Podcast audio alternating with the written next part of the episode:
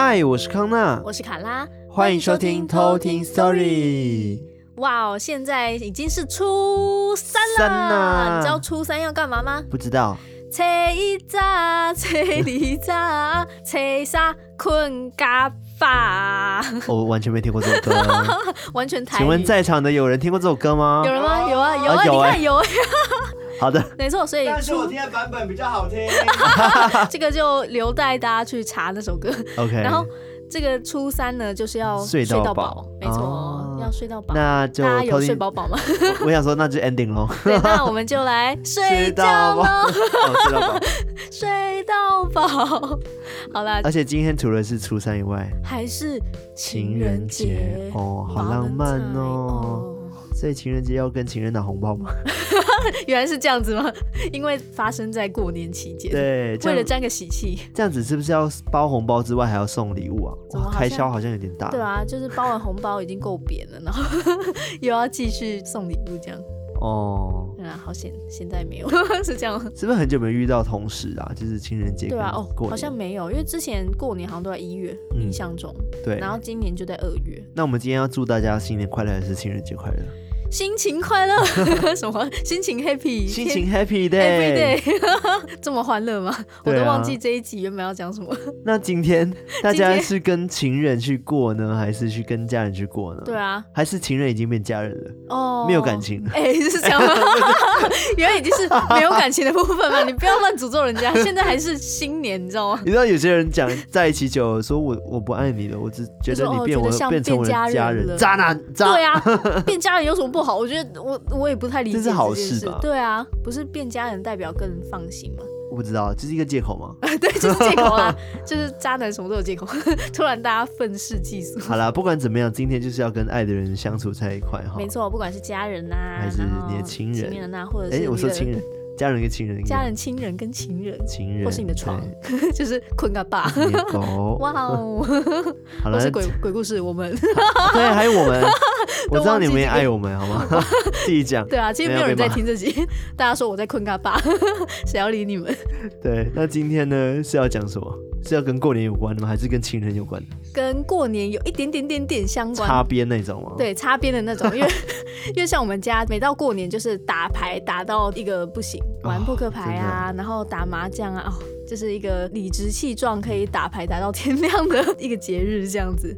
但其实鬼故事跟这个一点点一点点擦边球关系，后面的科普比较会讲到。哦对，那我今天的这个鬼故事的话，也是偷听客投稿的吗？对，也是偷听客投稿，它叫做宇哲。宇哲，那他是用我们的信箱投稿的，嗯、就是直接寄信给我们。哦。那因为我知道很多人都在问我们说，哎，那个鬼故事都要到哪里投稿？我这边再说一次，就是可以到我们 IG 下面有一个连接，嗯，Linktree 的连接，然后里面有一个偷听客，箱对，投稿箱是，对，直接按进那个连接就可以看到那个。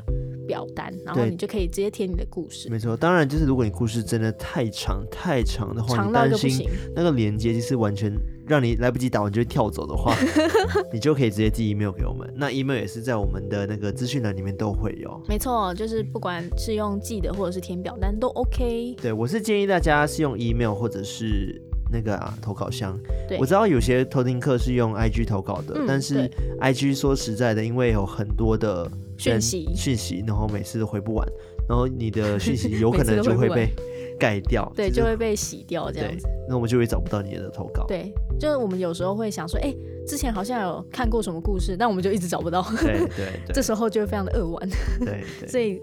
建议大家还是都投稿我们的信箱或者是填表单。没错，没错。好，那今天这位宇哲呢？嗯，她其实本身她老公是我们的偷听客哦，所以他不是我们偷听客。他，可能现在是了。有他，他后面就是有说他无意间听到我们的节目之后，也开始慢慢的在上班的时候养成这个习惯，啊、然后开始偷听。赞哦。那他说他本身因为是灵媒，所以他可以看到一些好朋友。嗯，那他在业余的时候也有去接一些宗教相关的服务。嗯，对。那因为他从小其实就看得到灵界的朋友，所以他其实原本小时候超怕，整个都吓烂的那一种。吓烂吗？对，他说他说吓烂的那种，对，整个啊这样子，好有画面哦。但他慢慢长大之后就开始习惯，嗯、而且他们家很特别哦，就是他们几乎每一代。都会出现一个特殊体质的孩子。每一代哦。对，就是像他外曾祖母，然后他的外婆，嗯、然后他舅舅、阿姨跟外甥。嗯，对。那他以前小时候爸爸妈妈常吵架，他妈常常把他丢给阿姨照顾。哦。那阿姨本身也是看得到的，所以都会跟这位宇哲就是分享很多故事什么的。然后他再回去跟他妈讲的时候，他妈就说：“哎、欸，小孩子不要乱讲话。” 就会开始被骂这样子。所以他是这一代的有体质那个。对。然后阿姨那时候也常常科普一些知识给他，嗯，对，但他小时候很皮，所以也常常被他阿姨骂，所以他都叫他后母仔，因为他觉得他很像 白雪公主里面的后母。后母仔，对，后母仔台语吧？奥布奥不啊，奥不啊，奥奥布啊，还是后母仔？奥布啊吗？我不知道啊，来，那个艾瑞克怎么念？后母仔，这是台语吗？后母仔感觉就是台语啊。后母，然后硬要硬要加个仔，后母啊，后母后母 后母啊，原来是呼喊的部分啊，后母啊，你为什么对我那么坏，后母啊？我又开始开始离题。大家想说到底是什么？现在是什么频道？反正我们过年都没什么人听。对，然后就可以自己在那边。但之后大家就会发现说，原来我们过年期间那么闹，那么放肆。对，就是趁我不再去打牌的时候，或是困尬巴的时候，竟然给我那么闹。好，然后因为他阿姨本身也有在开坛去帮人处理一些阴事，嗯，所以他小时候也在旁边耳濡目染，然后也学会一些咒语啊，或者是一些仪式，哦、我觉得超帅的，很帅。对，那。这个故事呢，就发生在他以前在台中的时候，对，然后他那一年要升大一发生的事情。OK，好啊，那我们就来偷听 story。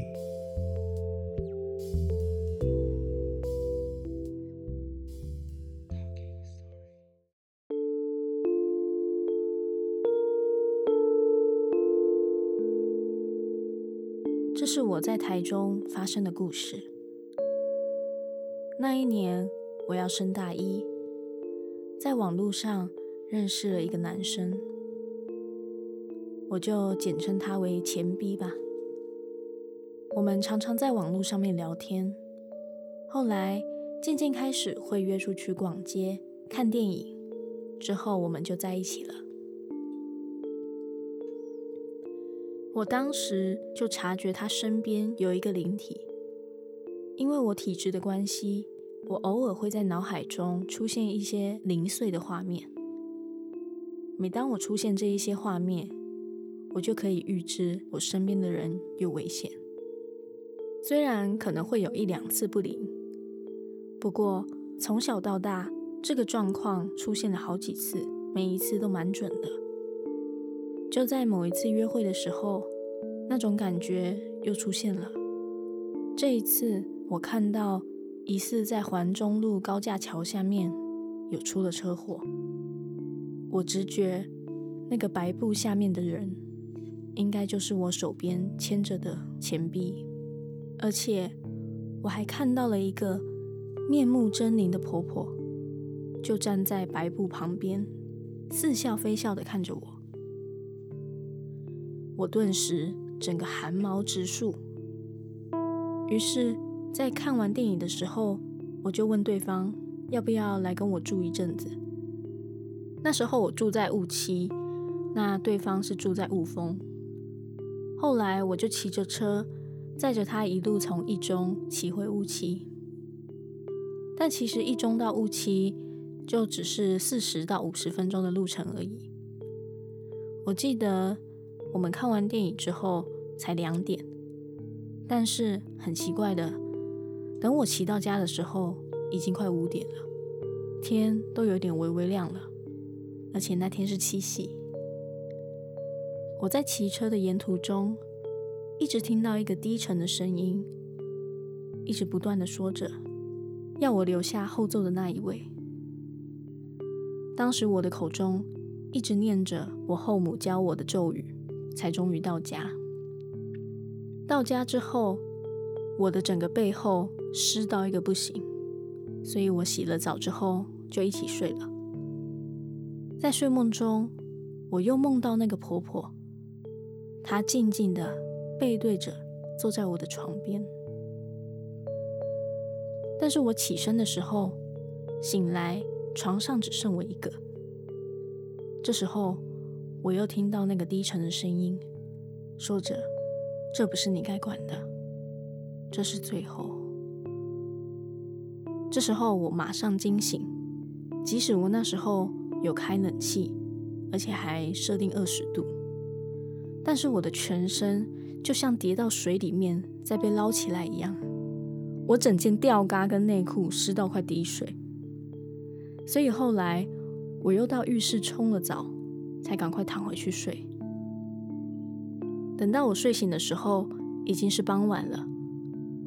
我一起床，第一件事情就是打给我后母，告诉她我遇到的状况。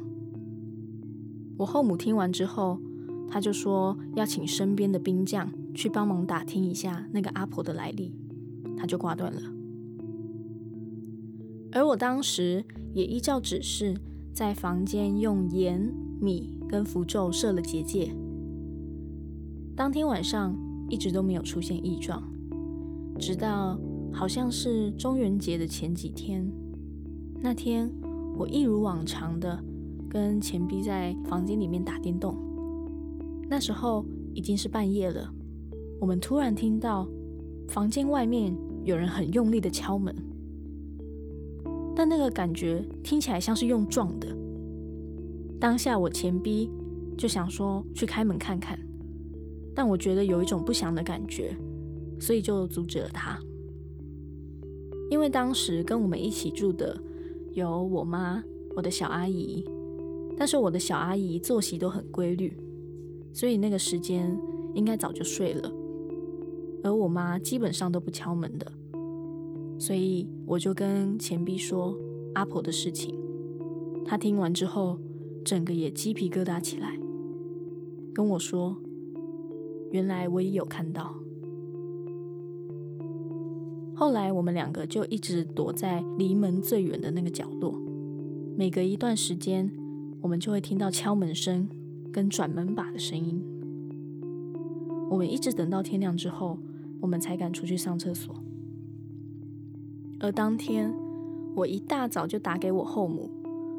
跟他说那个阿婆又出现了，于是我后母叫我抓一把盐跟米在手上，并且用一个碗装着米放在房门口，点三炷香，说把阿婆请来，问问她到底要什么。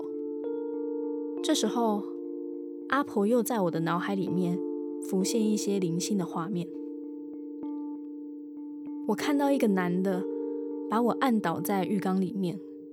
我拼命的挣扎，回过神来之后，又看到阿婆遇害的画面。我再一次回过神的时候，我已经满头大汗的瘫在地上。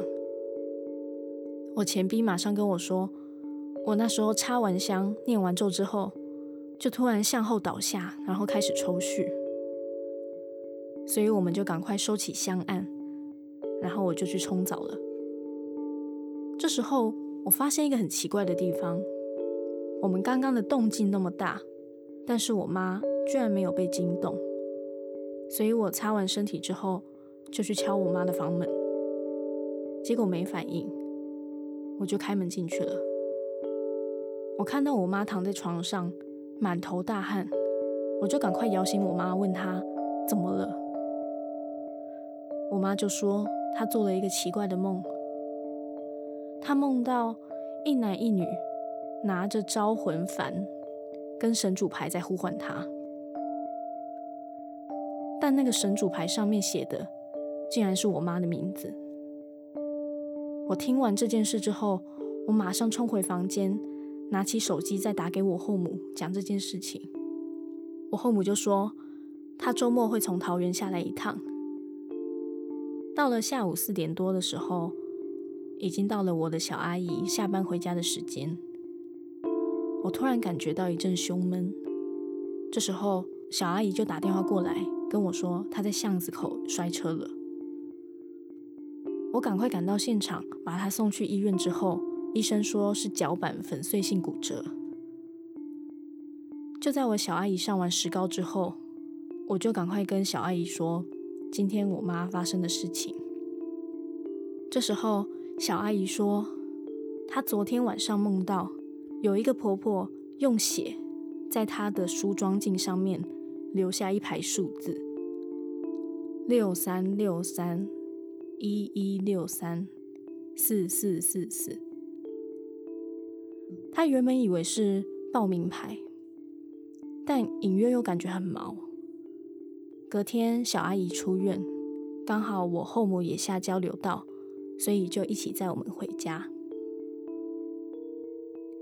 一路上，我后母的表情都非常严肃，不发一语。回到家之后，她就把钱币支开，留我一个人在房间，然后对我说。你知道对方什么来历吗？我当时很惊愕，想说你是问那个阿婆，还是问钱币？后母那时候就说，对方拿黑令旗索命，你也敢拦？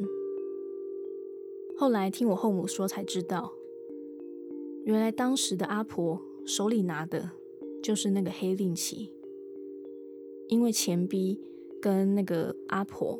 他们有因果关系，但是我再三的阻挠，让阿婆一直错过机会报仇，所以阿婆很生气，所以就在长辈的讨论之下，决定请对方的父母来把钱币带回。但是因为当时的我被爱情冲昏头了，我死活都不肯分开，结果后来还闹了离家出走、私奔的戏码。不过我后母似乎早就知道我会一哭二闹，早就在我的外套里面偷偷塞了一串她平常佩戴的念珠。而在离家出走的一个月内，也因为生活在一起的时候一些习惯差异，常常吵架就分手了。之后再听到一次钱币的消息，是隔年的冬天，他就在寒流夜里离开了。这就是我今天的故事。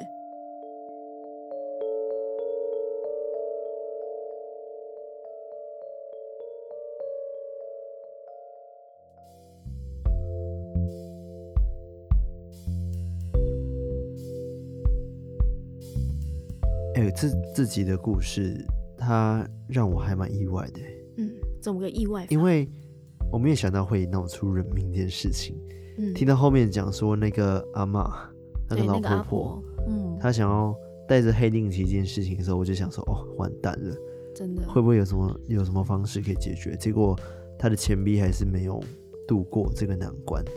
对，我觉得很恐怖哎，就是我也觉得很恐怖。我讲到最后，讲、嗯、到有点喘，有一点心悸，对，又是心悸，对。可是那个他那一串数字在到底代表什么？六三六三四一 S 什么四四四四四？我是觉得。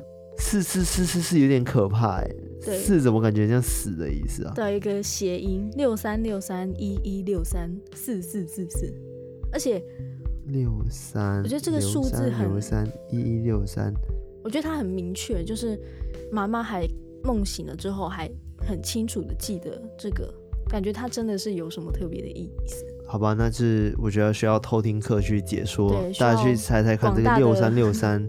什么？再是六三六三六三一一六三四四四四一一六三四四四四。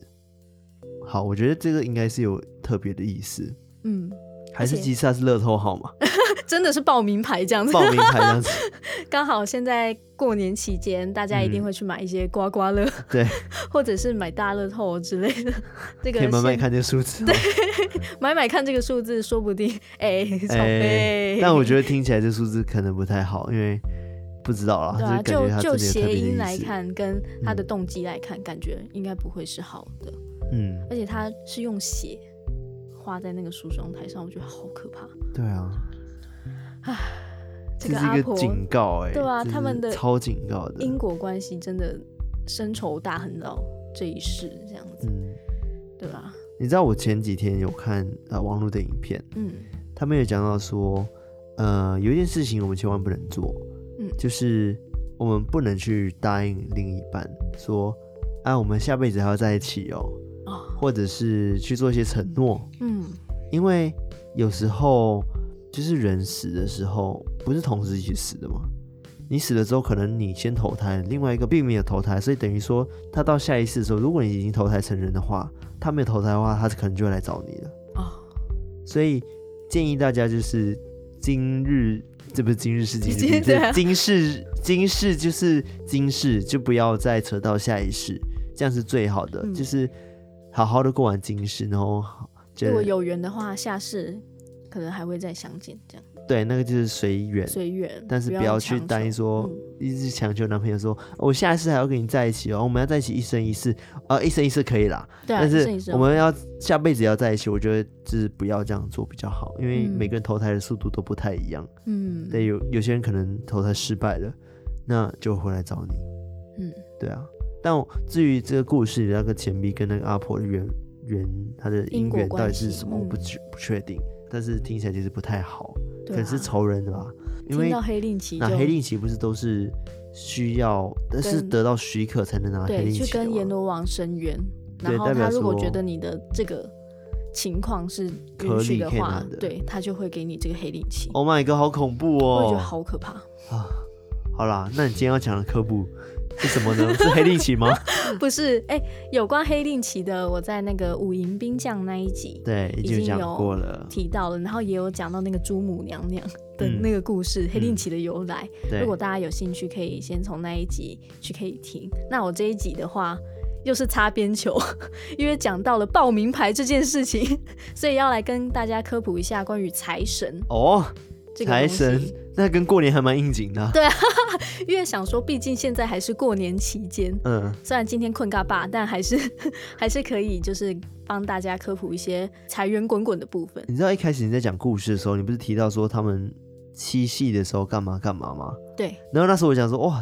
太好了，刚好可以跟这个情人节有关系。结果居然后面的故事那么恐怖。对 啊，我刚刚也在想说，哎，结果后面居然是不太好的。我觉得，哦，好好，算了算了算了。对啊。好了，我们来回到五路财神的部分吧。对啊，我们回到五路财神报名牌。现在真的是有人啦，就是很常会讲说他梦到一个数字，然后结果去买买乐透的时候就真的中了。对，就是有真的那么神奇的事情，嗯、那这个也真的是科学无法解释的现象。对，预知梦，对吧、啊？但当然也有很多人是假借这个报名牌说，哎、欸，我现在有一个名牌，然后就是会有一个诈骗的一个迹象。对，这个就不要随便去相信。那关于财神的话，其实它不同的地方或者是它的行业，它供奉的财神都会不一样。嗯、那通常会分成两种，就是用文跟武去分。文武区分会分成文财神跟武财神。哦，对，那通常像农夫或者是文职人员或家庭主妇，嗯，他们信奉的大多都是文财神的部分。如果像一般经商的人的话，比较会信奉武财神。那文财神的话，比较有名的是守财真君比干。OK，不是饼干，是比干。比干。然后还有陶朱公范蠡。嗯。然后武财神的代表就是玄坛真君赵公明。还有就是大家比较常听到的关圣帝君的关公，OK，对，这些都是分成文财神跟武财神的部分。那关于文财神的比干呢，它其实有一个故事，因为其实民间流传很多。那我今天跟大家分享其中一种说法，是从《封神榜》里面记载的，里面有讲到说，就是因为以前的纣王他贪恋女色，所以他得罪了历朝历代所崇拜的天神。就是女娲娘娘，那这个女娲娘娘，她就命令千年的狐狸精跟九头雉鸡精，地鸡精，九头雉鸡精，OK，鸡精听起来有点好喝，鸡的妖精吗？对，雉鸡，九头雉鸡精，哦哦，OK OK，对，因为前面是那个千年狐狸精，然后这个就是九头雉鸡精，然后还有一个玉石琵琶精。然后他请他们附身在美女的身上，进入皇宫里面去迷惑纣王，让他亡国这样子。那因为比干他曾经有命令过姜子牙打死那个玉石琵琶精，然后也常常帮忠臣求情啊，或者是在鹿仙台去斩妖，所以妲己就非常的讨厌他，然后想要谋害他。嗯哼。那有一天。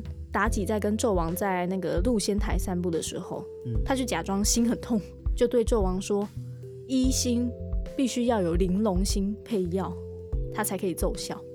那这个玲珑心就只有京城朝廷的这个比干丞相有这样子的心，嗯，所以他就想要他去把这个心脏挖出来去治疗他。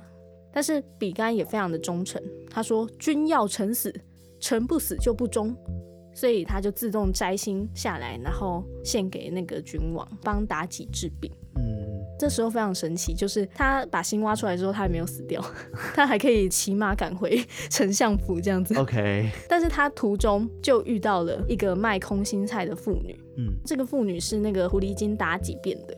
哦，比干就问他说：“哎，这个菜？”没有心，就是无心能长。嗯、那如果人没有心的话，是不是也能长？对，妇人就回答说：“人若无心，即死。”这时候比干就哎呀一声跌落马下就死了。所以他需要被提醒吗？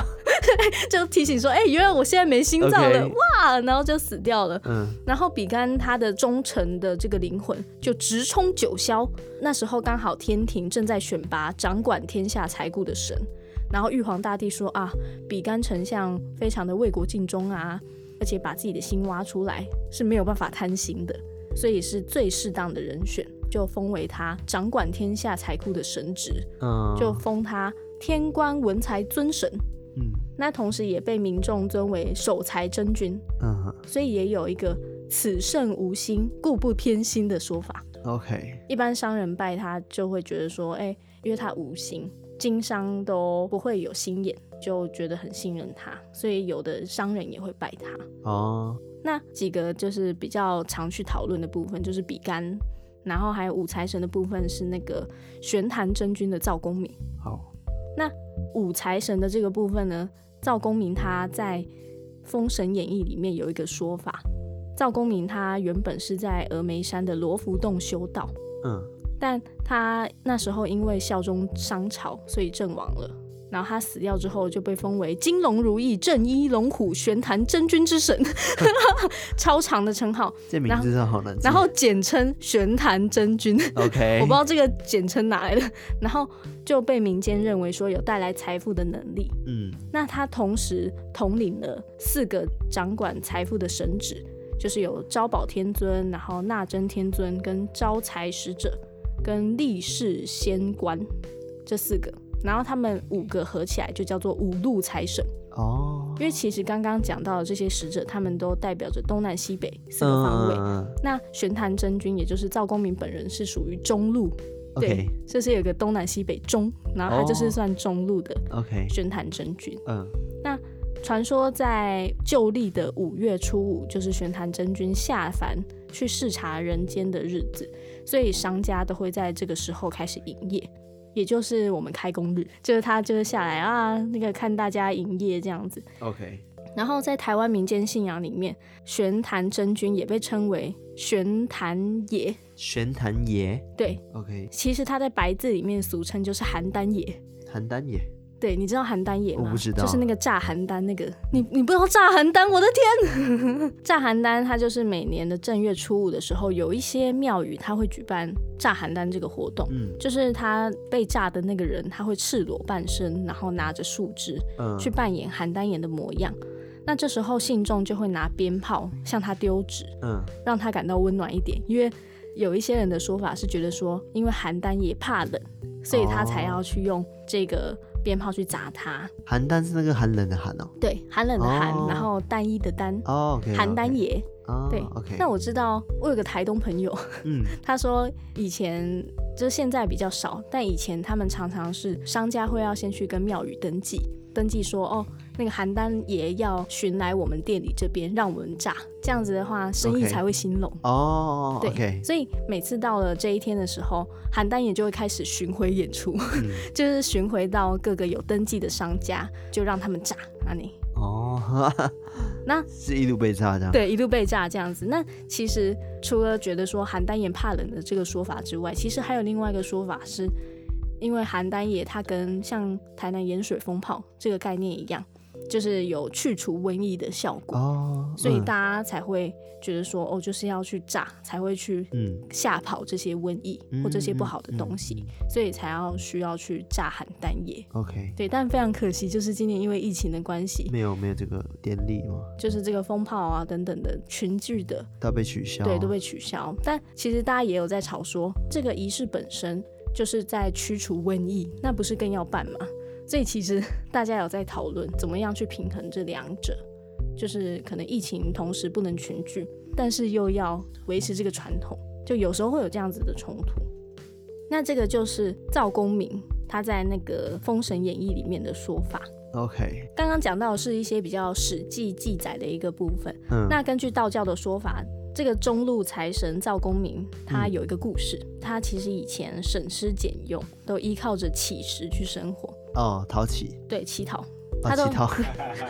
乞讨乞，好，你好讨乞啊，好，就他都依靠着乞讨去维生，嗯，然后他养了一只永远不吠叫的黑狗，哦，跟永远不生蛋的母鸡，每天都要靠赵公明去乞讨啊，然后去把食物要回来，然后去喂养他们，OK，那不管食物有多少，黑狗跟母鸡它们都总是吃得一干二净。那有一天晚上，突然天空中大放光芒，满天都是五彩的云朵。这个时候，天空中出现了一幅万盏灯火、神仙朝圣、热闹非凡的景象。这个正是人间流传的开天门。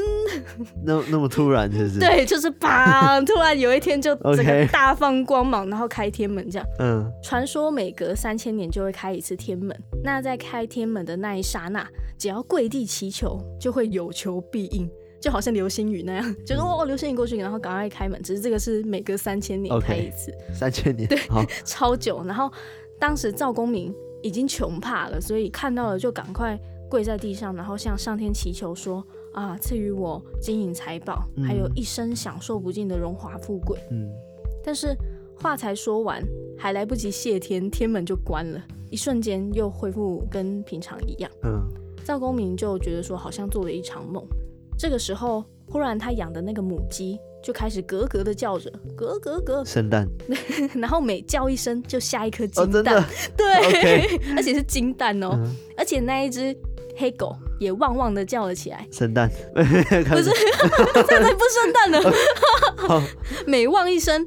他就吐出一颗，怎么啦？这也没有比较好。他就哇，然后然后吐出一颗银光闪闪的大银锭。OK，这是银银做的那个金光闪闪的一颗这样子。好，然后得到了财宝的赵公明，他每天都把这些金银财宝帮助穷苦的人家安家立业。Oh. 就是他即使就是享了一生荣华富贵，但他不藏私，嗯、他就是去帮助一些比较穷苦的人家。嗯但随着他的金蛋啊，跟他的银锭越来越多，赵公明为了叩谢天上神明的恩典，就聘请了八个金匠，把这些金蛋啊、银锭，去把它铸成金箔啊、银箔。他们古代不是烧那种纸钱，是烧那种竹片。竹片，对。Okay. 那他只要每烧一个竹片，要烧给上天的神明，他都会贴上一张金箔，去叩谢天上。哦然后烧给祖先的时候，这些竹片也都会贴上这些银箔，嗯，去感恩这些祖先，嗯。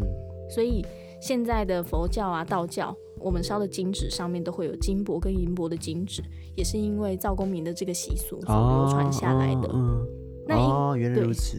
然后因为赵公明他拥有的财富真的非常非常多，是，同时引起了很多歹徒的觊觎。嗯，有一天有个歹徒利用夜深人静的时候。他就点一把火，把赵公明的母鸡啊、黑狗跟八个金匠跟银工一起烧成灰烬。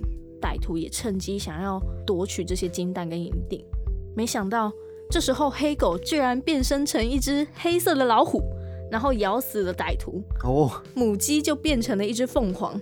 然后载着赵公明跟八个金将、银将到天上去受封，嗯、他们都好突然。在这边很帅哈。对，然后从此以后，赵公明他就受封为五财神，然后这八个金将啊、银工都被封赐为天地人跟东西南北中，嗯，这个八路哦，然后全部都归由这个五财神赵公明去统领。去掌管人间的财富。嗯、对，这是道家的说法。这样子，Okay. 他有提到他的形象就是手持银鞭，然后有黑虎当他的坐骑。嗯，然后你看他的形象会更像一个骁勇善战的一个将军。嗯，对，所以如果你下次在一些关于财神的书画或者是春联之类的，嗯、可以看如果有一个黑面，然后浓须，就是很多胡子，还有黑虎的坐骑，嗯、然后手持银鞭的，那大概就是这个财神了。哦，对，那现在民间常常会看到是戴着官帽啊，然后肚子上面写一个大大的财字，然后都没有拿银鞭，也没有骑着黑老虎。对对对，对，那这些其实都是后人去想象出来的一个财神的形象，嗯、不是真的财神的那个原本的形象这样子。对，因为想要财神，大家应该会把它想象的很有很有福气，福气。然后红红的，对，然后肚子很大这样。对，对，那些其实都是后人去想象或者去延伸出来的一个形象。嗯嗯嗯对，实际是他有很帅的黑老虎这样子。嗯，对。那结论就是，嗯、直接结论，因为其实连财神爷他本身都是使用了非常多的光阴，就是千年的光阴，他才有办法去享受世人的香火。所以常常有一些公庙的人就会讲说，就是要追求正财啊，嗯、然后要自然带财，就是不要追求那些太偏门的法术。嗯，对啊，要一步一步脚踏实地才可以办法成功这样子。嗯，我个人是很呃比较觉得说智慧是很大的财富这件事情，我是很认同的。嗯，因为你有智慧，你就可以做很多很多的事情。对，就是。我觉得变成是在选择这件事情上面，你可以更有办法的去权衡。我觉得不只是利益，嗯，而是怎么样对你来说才是最好的最好的选择。嗯，就是不一定都是要纯粹的用利益这件事情去看。是，对，有智慧这件事情就有办法让你去分辨这些。对对。我有看到一句话，我觉得蛮不错的，也分享给大家。有一个公庙的老师说。人在渺小的时候，神都比人大。嗯，可是当你成功的时候，你会认为一切都是自己成就的。哦，所以其实是想要告诉大家说，要谦卑，就是你在求神的时候也是要这样子，是是，或者是你在待人处事都是要这样子，嗯，就是自己必须要谦卑，不能觉得说啊，就是就应该要给我，或者是说我这样子做理应得到这些。嗯，对，反而是要用一个比较。谦卑的心态，如果只是一直汲汲营营的求那一些很空的东西的话，其实都是求不到。是是，同意，非常同意。对，好，那不知道大家对财神的这个来历，其实大部分是赵公明财神，嗯，就是他的来历，因为有很多人去讨论说，这位财神他是怎么样去达到这个境界的，嗯嗯、就大家都很好奇，所以也有在不管是各个史记或者是各个。教派都有去提到他，嗯，所以我今天也是特别整理很多方面的部分，嗯，对，但这样看起来，他比较出现在的那个时间段是跟《封神榜》那个时间，哦，应该是会比较相近的，嗯嗯，因为我看很多资料也都是就是会跟姜子牙有互动，他们两个是仇人这样子，嗯，所以应该十之八九就是他是真的实际的武将，嗯，然后后来有一些攻击才会被人就是觉得说，哎。他也就是我们的财神，这样子。嗯，那我今天分享的五路财神的部分就到这边。好的，那喜欢我们的节目的话呢，一样到 Instagram、Telegram、Apple Podcast 去做留言。没错。那欢迎把我们节目分享给你的好朋友们，嗯，多多支持我们。没错。那也欢迎大家就是可以 donate，然后随喜支持偷听 story 哦。那我再次的呼吁大家，如果想要投稿的话，都欢迎投稿到我们 Linktree 里面的偷听课投稿箱，或者是直接寄信给我们都 OK。是的，非常期待大家的故事哦。没错。那我们就下次再来偷听 story，拜拜。